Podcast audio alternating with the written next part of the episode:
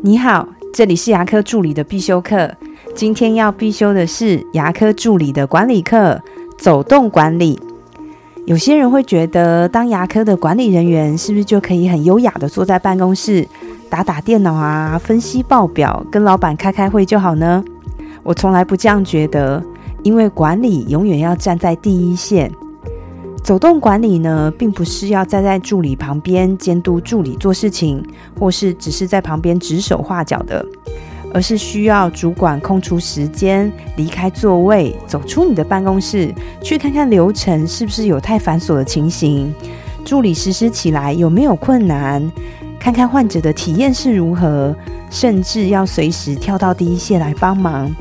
这样才能真正的发现问题，提供支援与协助。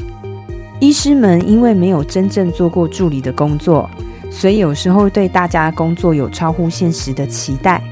如果管理人员没有实际在第一线做事的话，就很难当老板跟助理之间的桥梁，制定出更适合诊所的流程。柜台就是一个很好的例子。其实，在牙科助理的柜台要处理的状况非常多，也要承受许多的压力。如果我们没有在第一线，就无法了解柜台它要面临的状况。市面上有很多管理的课程与书籍，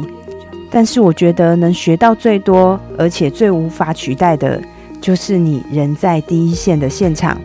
我的分享就到这边。如果觉得今天的内容对你有帮助的话，请帮我下载下来或分享出去，让更多人听得到。如果你对牙科管理、自费咨询或是助理培训有任何问题，欢迎留言给我，或者是在龙宇牙体技术所的粉丝专业可以找到我。下次再见了，拜拜。